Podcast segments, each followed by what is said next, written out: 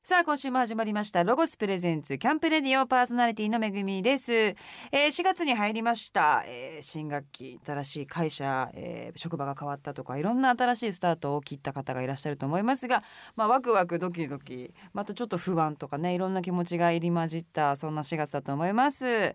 さあ、えー、早速ご紹介したいと思います4月のマンスリーゲストはダイヤモンドゆかりさんですよろしくお願いいたどうしもますハローサムシンハローサムシングやってきました。よろしくお願いいたしいやますーよろしくお願いします。多分初めてではないと私は思ってるんですけど、ですね。なんか多分番組で番組の裏とかでお会い側しでてとかいっぱえいえ人が出てる番組とかえでえいらっしゃってあああっていうご挨拶をさせていただいたような、ですよね。だからすれ違い程度でね。そうですね、はいはいきちんとうんお話をさせていただくのはあ今回が初めてで、ええよろしくお願いいよろたししくお願まいしす。ます。まあ、4月ということなんですけれども、どうですかあのゆかりさんにとって4月ってどんな気持ちになるというか、まあ、年々ねこううん状況が変わっていくとは思うんですけれども、うんはい、なんか4月ってうん、新しいものが始まるっていうかね。そうですね、うん1月でそういう新規はい、うんなはずなのに。ええまたあ3月が誕生日なんで、そうですよねね3月の誕生日が終わって、はい、はい、終わっちゃうみたいな感じ一回、あー締めがあってなんとなく締められた感がはい3月であって、うん、でも今そおれで子さんとかいらっしゃるとちょっとこうね、学年変わったり実はねね3月でえええ卒園式があー PTA 会長やってんのえ俺本当ですか、うんそんなので偉ねいですねだからなんか季節感っていうのはねすっうんごい泣いたんじゃないですか、卒園式とかでも泣いてる場合じゃないからほらあいや最後のやること挨が拶しなきゃいけないからえー、桜の花が咲き始めみたい なねうん幼稚園のご挨拶 PTA 代表嘘すご田所い豊 とかねあ本名言っちゃったそんなことを言いながらね練習してね、はいへ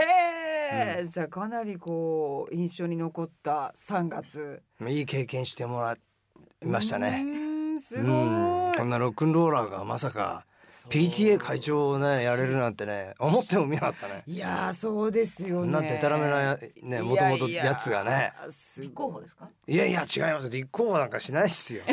そんな勘弁してよやりたいいやいやいや俺はやどっちかっていうとそういうの向いてないって自分で分かってるんだけやどっぱねミュージシャンですからやっぱええそういうのって結構ね、向いてないだもともと向いてないじゃんだってですよどう考えたって敬語うまく喋れないし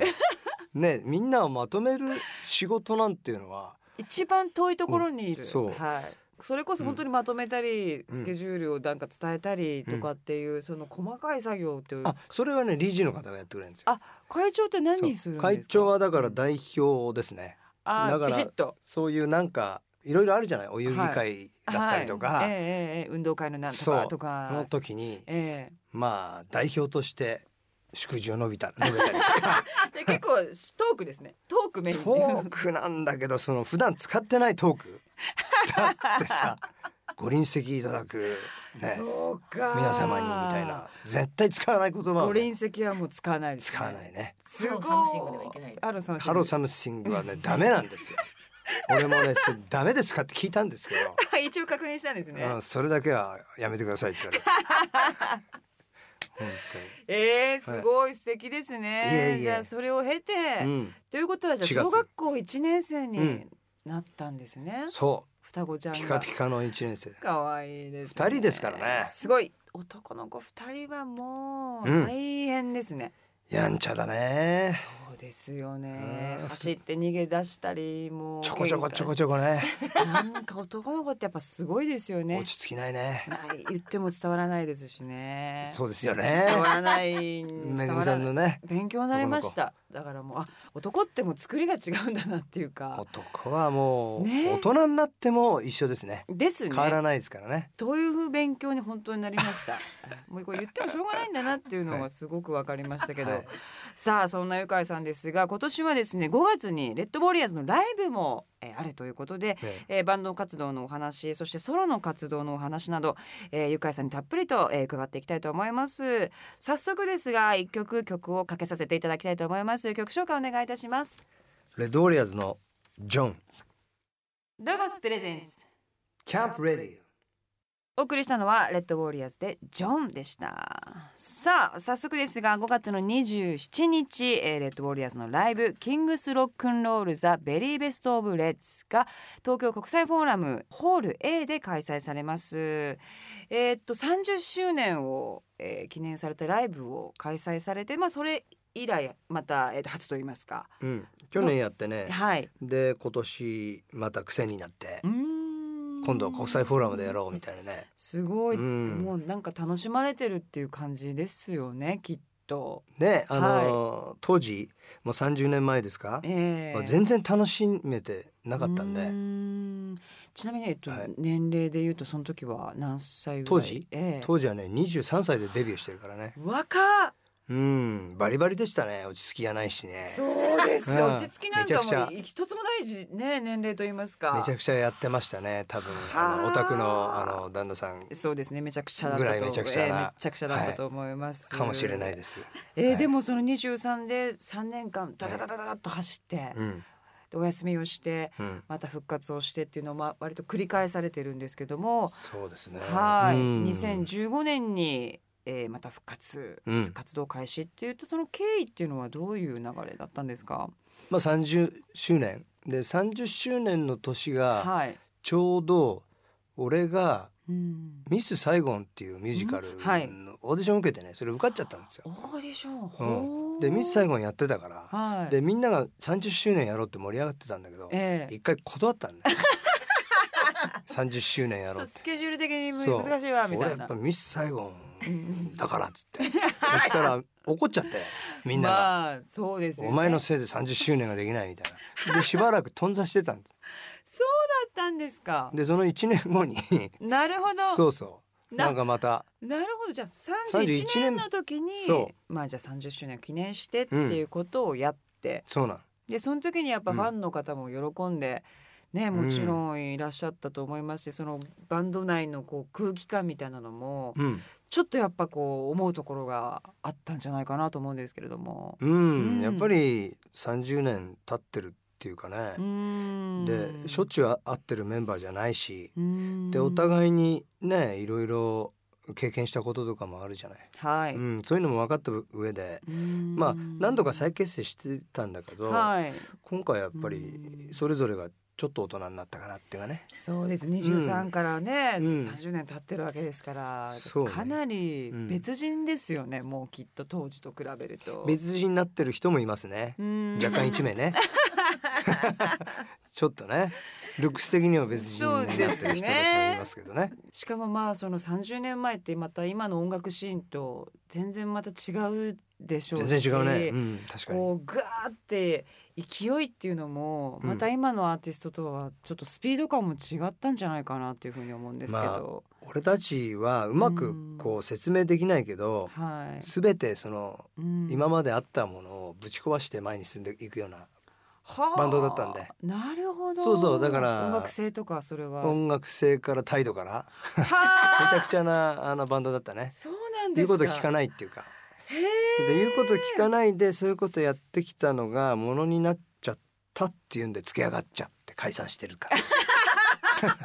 わかやりりたやすい放い題やって、うん、そうなんですよだから俺たちは多分ねいろんなその後のバンドの人たちはうん俺たちがやってきたものを見て反面教師になれたんじゃないか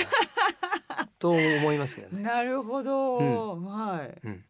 さあそしてえー5月の27日に、まあ、1年ぶりのライブがえー行われるということなんですけれども、うんまあ、今回はどんなライブになりそうでしょうかそうだね今回はね、ベリーベストオブライブって言ってあの、いうぐらいで、うんファンの人たちの、まあ、レッドリアーズには似合わないんだけど、うんファン投票あのおーやってもらいたい曲わーそういうのを募ってね嬉しいですねう、ん、んで選んだだからファンの人たちが喜んでくれる形を、はい、うんまあ、若干いろいろありましたけどねその中でね、うんいや好き勝手にやってきたのがレッドリアーズだみたいなね、そうですあよね。のーそんなような主張しながら、はい。でもうんうんこれ出しちゃっ たからさ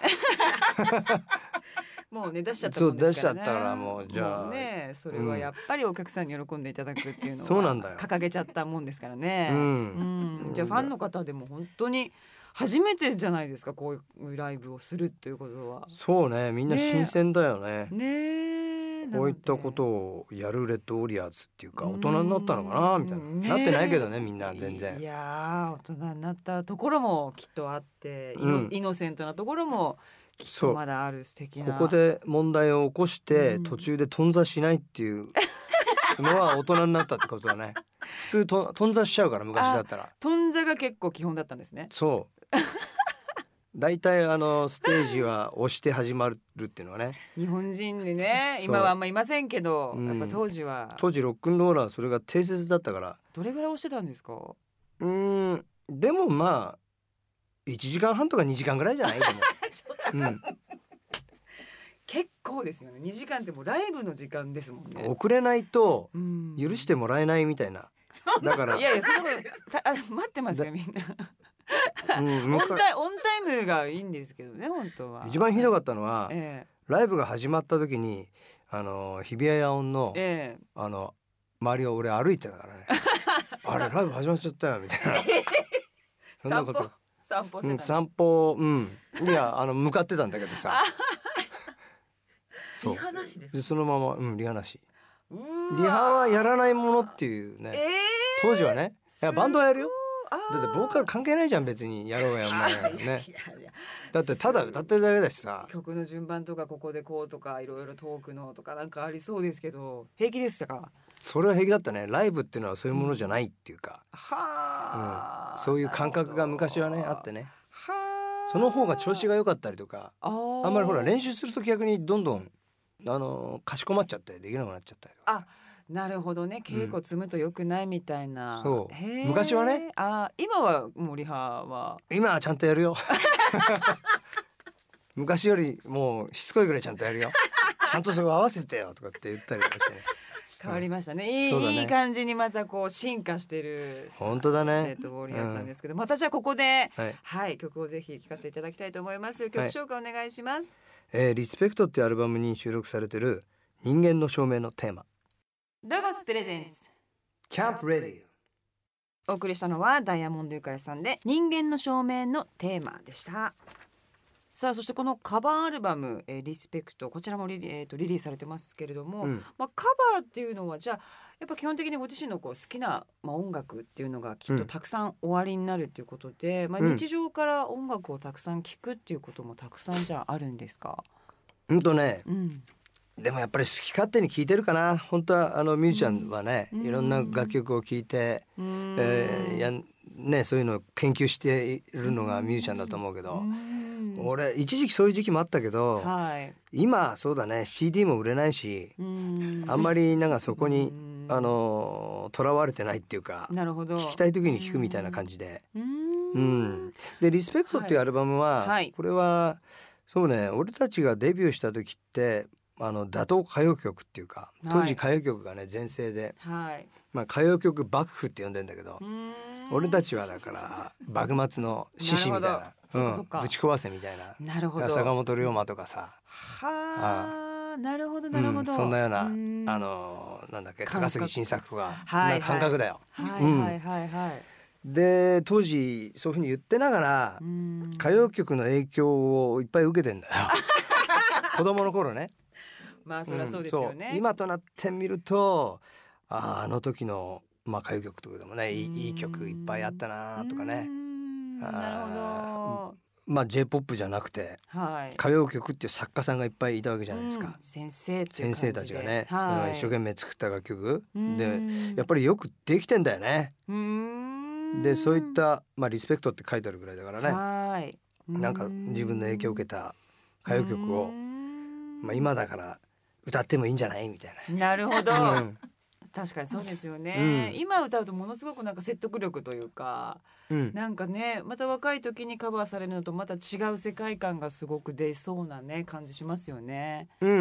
うんそうだねうん昔は突っ張ってるからね、そんなもの、うん口が裂けても歌わねえみたいなう風にん言ってたけど、それを経て今歌ってる感じがなんそかうすそうごい素敵だなというふうに思います。澤田研二さんとかさ、はい。あの実際俺アルバムあの澤田研二さんのアルバム参加したことあるんだけど、はい その時はあれファンだって言わ言ってないからね実はものすごいファンだったんだけどそんな時代だから可愛いですね。いいですね、そうそうゆかいさん、うん素敵です、本当に。さあ、そして4月の13、14には東京国際フォーラムホール A で行われます。角川映画シネマコンサートのゲストボーカルとしてご出演されるということですけども、はいこれはどういうイベントといいますか、コンサート。これはねはい。まあ新たに始まるこうイベントなんでどんな風になるかわかんないんですけど、映像あものもちろんじゃあ流当す時のかな。うんはい当時あの角川映画っていうのが一世を風靡した時代があって、えその中でもものすごい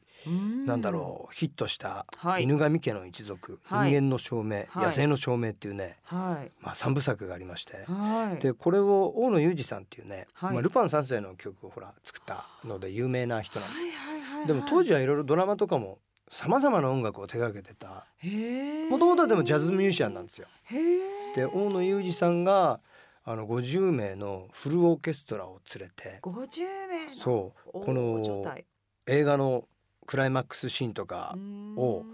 大画面で国際フォーラムで流しながらすごいその演奏をやるっていうねシネマコンサートっていうんですか。へえでその中で、まあ、人間の証明とかはいすごいこうう、ーん知ってる人もいっぱいいるでしょ。松田優作さんはい松田優作さんがあの出演してうーんお母さん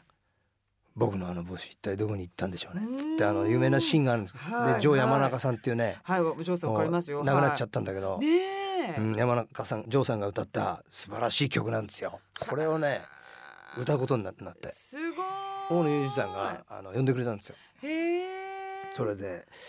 で野生の証明のあのメインテーマはあの松崎しげるさんがねあー歌うんですよ、はあこれはちょっと行きたいですすごいですね、ぜひもう映画ファンの方そぜひして音楽ファンの方なかなかこんなイベントはないですからね、うんぜひ行かれてください、はいそして小田哲郎さんと結成したバンドこちらもロールビーダイナソーうんいろんなこと本当に音楽だけでもやってらっしゃいますね本当ですよねでもこれは小田哲郎さんがはいいきなり電話かけてきてはい、 「ゆかい君ロックノールバンドやろうよ」とか言ってえー言われてはいおそんいきなりかけてきてラフにそんなバンドってやるもんですかいやバンドし久しくバンドとか遠ざかってたから、はいと思ったらメンバーとかも全部集めてきちゃってえーこれやろうよっつってでやってみて最初はねやっぱ大人だから、ゆったりとしたバンドなのかなと思ったら、全 然違ってえーものすごいハードなバンドで。へえすごーいで小田んさん一曲も歌わないでえギターを弾きまくってるっていうかなんだよこれとかって思っじゃあゆてかいさんずっと歌っていや歌でも楽できる曲が一曲もな くてもう行き過ぎもないような曲ばっかりなのよええみたいな大変ですねうん小田さんちょっと激しいのやりたくなっちゃったんですねなんかロックをずっとやりたかったらしくてだけどまあボーカルがね小田さんはどっちかっていうとちょっとこうんうジャジーなねはいかっこいいううんちょっと抜いたような本当は俺それ歌いたかったんだけど ねそういった楽曲を自分が歌ってて、はで表現なんていうのハードロックを表現するはいのがね、ロックンロールを表現できるのが自分じゃできないから、いっんていうんで俺をひっ捕まえてきたっていう。でもどうなんですかこう、うんまた違うねレッドオーレスは違うバンドでやるってしかもうんまた激しいっていうのは、ちょっと自分にこう貸さなきゃいけないというかうん頑張んなきゃいけないなみたいな気持ちになりますよねきっとね。そうねメンバーも、ううんまあ、小田さんは年上だけど、はい。あの30歳のメンバーとかもいたりとかしてねね若いことだから全部は混合っていうかあでも楽しそうですね。これはこれでね楽しいね。ねえ、うんいいですね。えーっとこのロールビーダイナソーがうんやついフェス、やついさんのフェスに出演される。そうやついねおーやついくんがあはのい仲良くしてくれてて、ああ、うん、でいろんなあの若いバンドばっかり呼ぶ呼ぶからそうなん俺でたすち。も新人バンドなのから呼べよっつって俺が言ったらね決まっちゃったんだよね贅沢な本 当にだってクラブを何個か貸し切ってあれやってるね。みイうベんント大ね々的になってきてるみたいねかなり年々大きい規模になってますけれども、うんえー私多分遊びに行くのでじゃああ拝見本はいあぜひさせて本当ですかはい八井さんも私結構昔から仲良くあてあ面白いよね彼はへんねてこな人なので、遊びに行きますああぜひおはい待ちしてますありがとうござはいます、そして親子で楽しめるアルバム「愉快なキッズソング」こちらもリリースされておりますがやっぱりお子さんできて、うんかなり自分でもびっくりするぐらいいろんなことがこうひらバーって開いていった感覚ってあるんじゃないですか、いねえ音楽もそうですし今までこううん絶対作らなかった楽曲とかうん歌詞とかうねえ、んあのは反対側っていうんですかいもう本当です自分の反対側にあったもの をうんそういう楽曲をいっぱい作ってるっていうかねキッズソングなんか特にうねん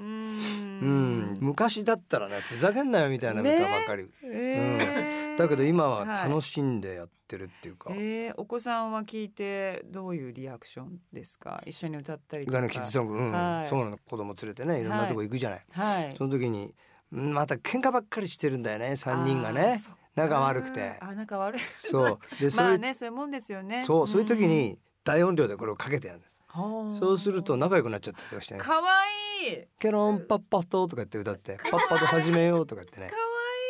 愛いうんだからたまんないですねいいアルバム作ったなと思っていや素晴らしいですね、しかも自分が作った曲でそういう風になるっていうのってまた今までの音楽経験とは違うことが起こっちゃってますよね。本当ですよねねえすごいね素晴らしいとうん予思います。想もつかないところに人間って行くんだなとか本ね当そうですよねねうんそう思いますそしてこの俳優さんの活動もやられてるということなんですけれども、俳優と言っていいのかどうかわかんいないやですいけどやみねゆねどどうですかまた全く違う、まあ俺なんかは本当にあの来たものをやってるだけですからねへえうんだからもともとはバンドしかやんない人間だったっていうかそこしか自分のの取り柄がないのは分かってんでうんそんなだけどバンド解散してえだから仕事をあの断るっていう頭がないんですよえ偉いですねどうなんだろうねだから来たものをこうやってるそれが大体あの来たものっていうのはまあみんな楽しいものだったりとかするんでうバラエティーもじゃあ結構楽しんでバラエティはね騙されたね一 回最初の出演の時にね映画の出演が決まりましたって言われてへ「ええー、とか言ってで行ってみたら「さんま御殿」だったの全然知らない全然違うじゃないどういう流れでそうなっちゃうんですかね。うーん全くわからないけどねえ えそっからそっからなんか人生変わってっちゃっていや本当に多彩でそしてまあいやいや本当楽しそうだなっていうのを今のお話を伺ってとても楽しむことだねね人生ねすっごい思いました、うん今のお話で。じゃあここでまた一曲曲紹介をお願いいたします。えーさっき言ってた「愉快なキッズソング」っていうアルバムに収録されている曲で「ムクロジの木ロゴスプレゼンツ」キャンプレディお送りしたのは、えー、ダイヤモンドゆかいさんでムクロジの木でしたさあここからはロゴススタッフさんと一緒にアウトドアをもっと楽しむための企画コーナーアイデアタイム5800ですめぐみ監修デザイン本当に着たいレインポンチョ商品化プロジェクトでポンチョを制作していますが、えー工場への発注を無事終えまして完成待ちとなっております、えーその間にはこれからのアウトドアにぴったりな季節になりましたのでロゴスの便利なアウトドアアイテムを紹介します今日アウトドアアイテムを持ってきてくれたロゴススタッフさんはロゴスショップララポート湘南平塚店キャンプマスターの三口亮さんですよろしくお願いしますこんばんはロゴスショップララポート湘南平塚店三口亮ですさあ、えー、水口さんはですねなんと狩猟免許をお持ちで山で鹿などの狩猟をすることができるということでえどういうことですか何を し撃つ撃つってこと僕が持ってるのは罠の免許で、罠、はい、罠を仕掛けて鹿とかイノシシを取るっていうもの取ったことあるんですかありますね食べるんですか食べますえー、どうやってそうですね自ろ分で料理するんですかあ自分でそうですね、えそれこそ燻製とか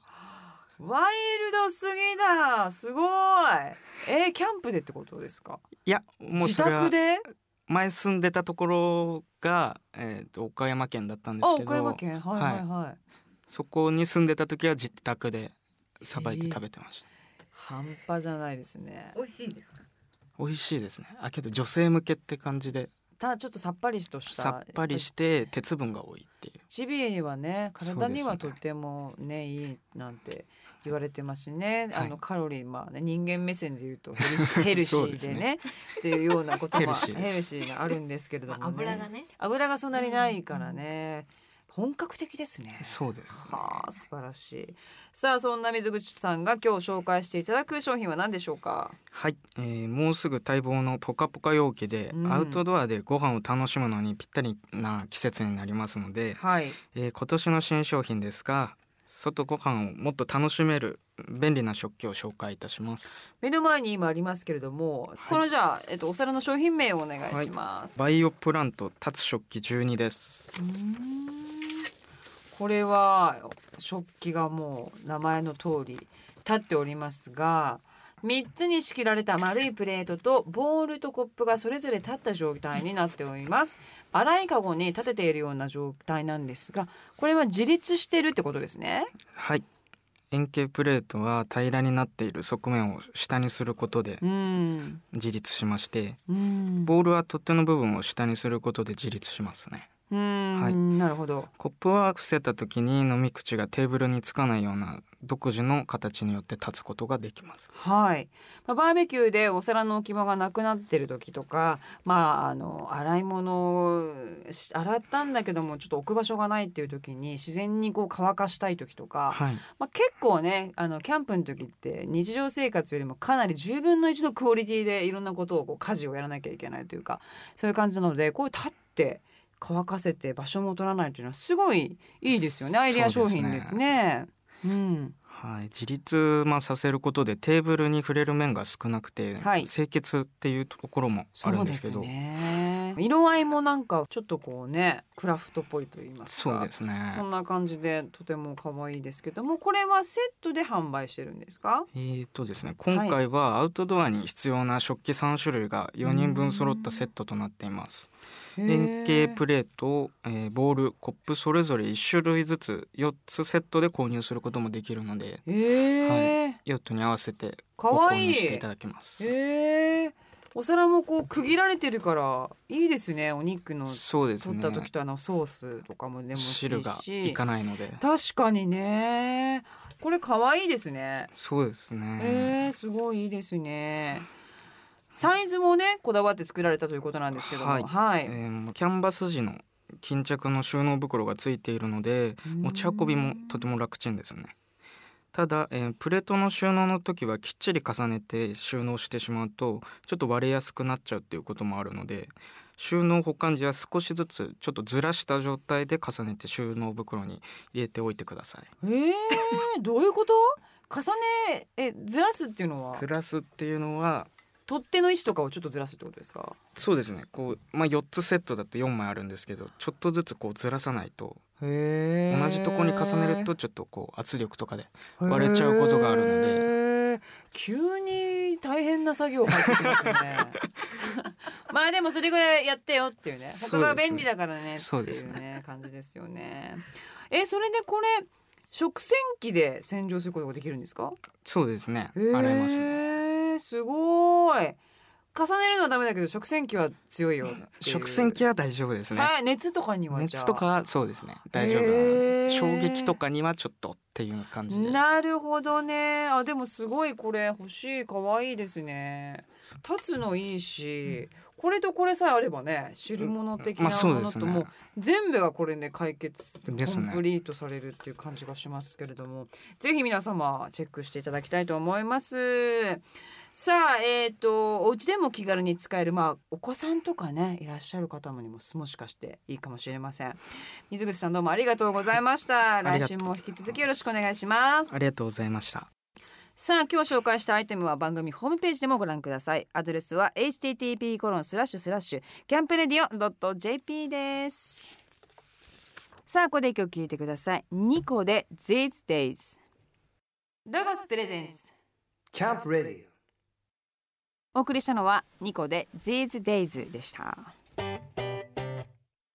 4月のマンスリーゲストはダイヤモンドゆかいさんをゲストにお,、えーお迎えしておりますゆかいさんってこのブログで家族のこととかをすごくオープンに書かれているっていうようなな印象もあるんですけれども、うんそのお話もまたちょっとこう来週いろいろ伺っていきたいなというふうに、あはい、はい、ぜひとも思っておりますよろしくお願いしますさあ今週はあっという間に時間が来てしまいました、えー、ダイヤモンドユカイさんの、えー、今後の活動をおさらいしていきたいと思います4月の13、14には東京国際フォーラムホール A で行われます角川映画シネマコンサートのゲストボーカルとしてご出演されますそして、えー、レッドウォーリアーズのライブが、えー、5月の27日こちらも東京国際フォーラムホール A で開催されますえーこちらのライブの公式ホームページは http コロンスラッシュスラッシュ www.redwarriors.jp ですその他の活動の詳しいスケジュールなどは、えーダイヤモンドゆかいさんのブログやそしてホームページをチェックしてくださいというわけで今週は、えーゆかいさんどうもありがとうございましたあどうもありがとうございますボンボヤヤージボンボヤーどうジ来週も引き続きよろしくお願いいたします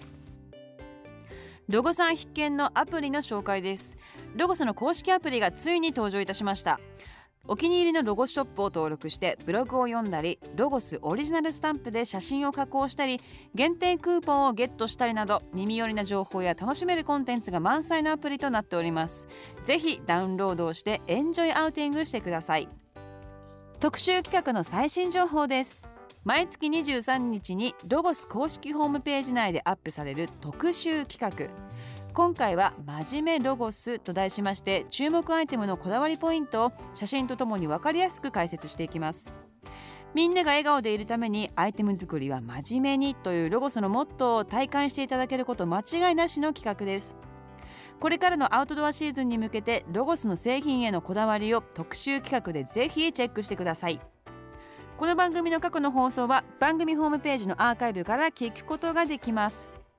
番組ホームページ http コロンスラッシュスラッシュキャンプレディオ .jp にアクセスしてくださいロゴスプレゼンツキャンプレディオパーソナリティは私めぐみでした